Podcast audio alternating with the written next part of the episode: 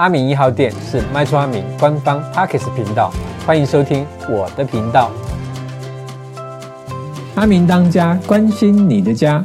华特打房，平均地权懒人包，迪迦。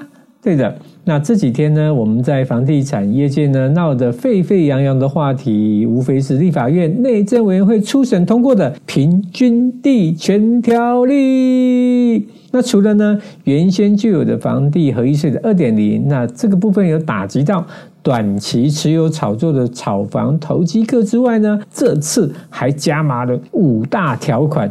它更加的严格限制炒房的行为，那主要呢是政府想让台湾的房市价格逐步的趋向供需适当的状态呀。那到底呢平均地权条例是什么？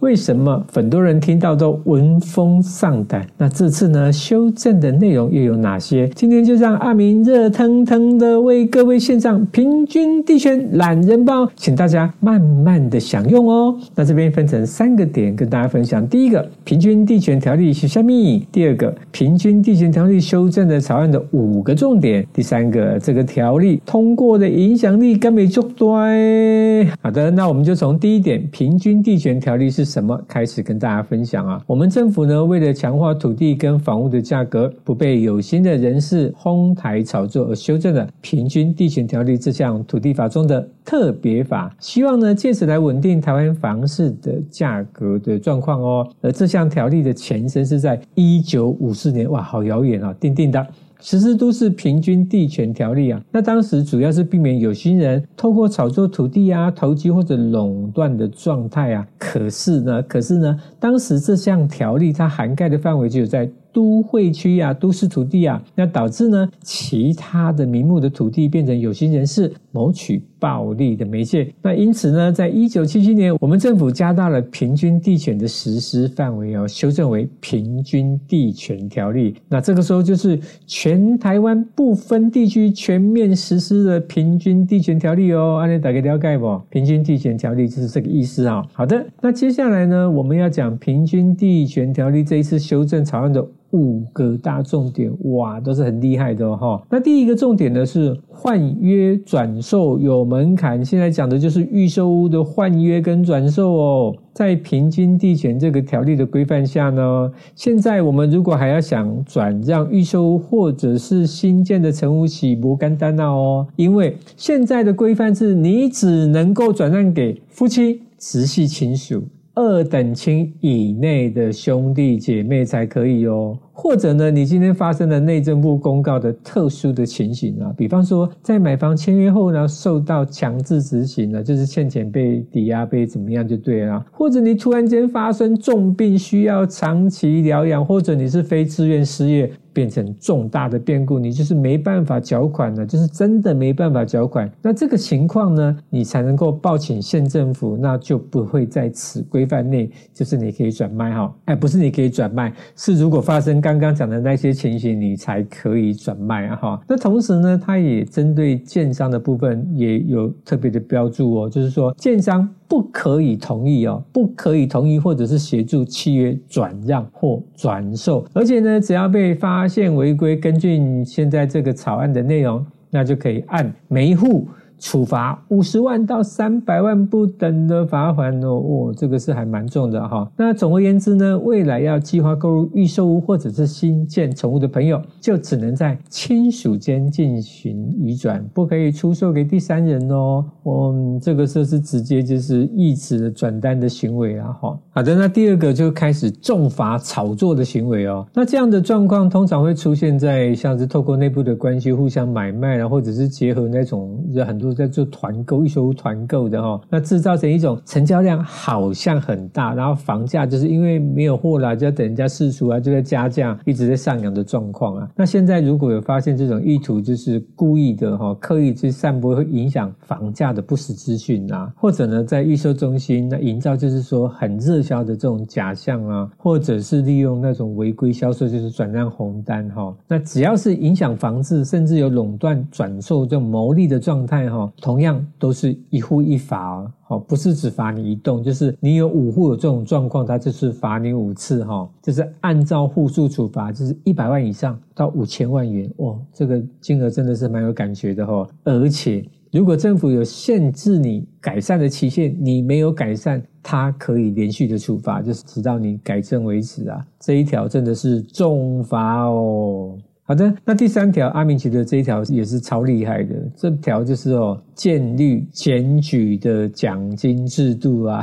检举哦，这个很厉害哦。我跟你讲，很多人是嗯嗯，这看到这个检举这两个字是很有感觉的哈、哦。那个真的是跟人品过不去，但千万不要去考验人品的问题啊哈、哦。如果呢，民众发现不动产销售买卖或者是申报实价登录有违规的情形，例如啊。不实的合约、不实的买卖，或者是 A B 约垫高价格，那这个你可以把证据送到县市政府检举哦。那一旦被发现是有这个事情的话呢，政府单位就会从收到的罚锾中提拨一定的比例的金额当做检举奖金哦。那目前讲说一定比例的金额，但是到底是多少还没有讲，那我们就期待看什么时候会来公布啊哈。好的。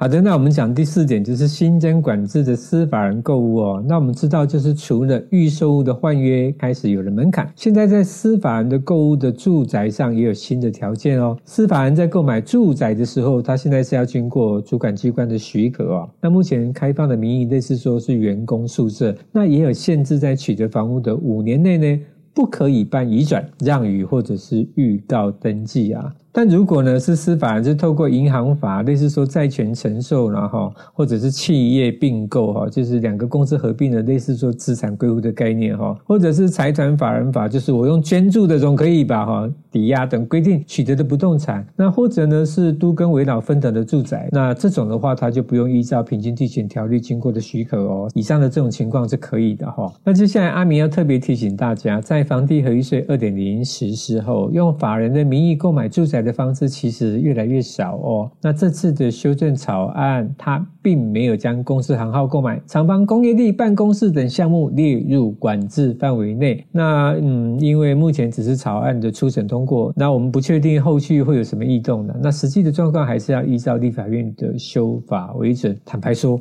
看到这边阿明，我就想问，以后会不会有很多的工厂住家冒出来啊？好啦。接下来是第五点呢，就是预售屋呢解约要登录。那针对预售屋的最后一项规定，就是假设我们在预售的期间不想买了，想向建商提出解约的相关程序，那建商呢必须要在三十日内申报，而且要登录哦。那登录的价格如果不实，同样也会按照户。每一户处三万到十五万元的罚锾呢。那这条最主要是防堵有心人士有可能会透过解约的方式变相的转卖给第三人。所以呢，透过预售解约必须申报实价登录，这可以让预售的交易市场会更透明啦。那阿明真心觉得检举可以有奖金那条超猛，把整个规范拿捏得死死的。那相信很多人目前是敢怒不敢言，但后续是不是有可能被协商，就要看最后公布。实施的结果喽。好的，那讲到今天的最后一点，就是呢，这个草案通过，它对这个房价的影响会不会很大？那从以上的一些规范，我们可以看得出来，平均地权条例修正的草案将预售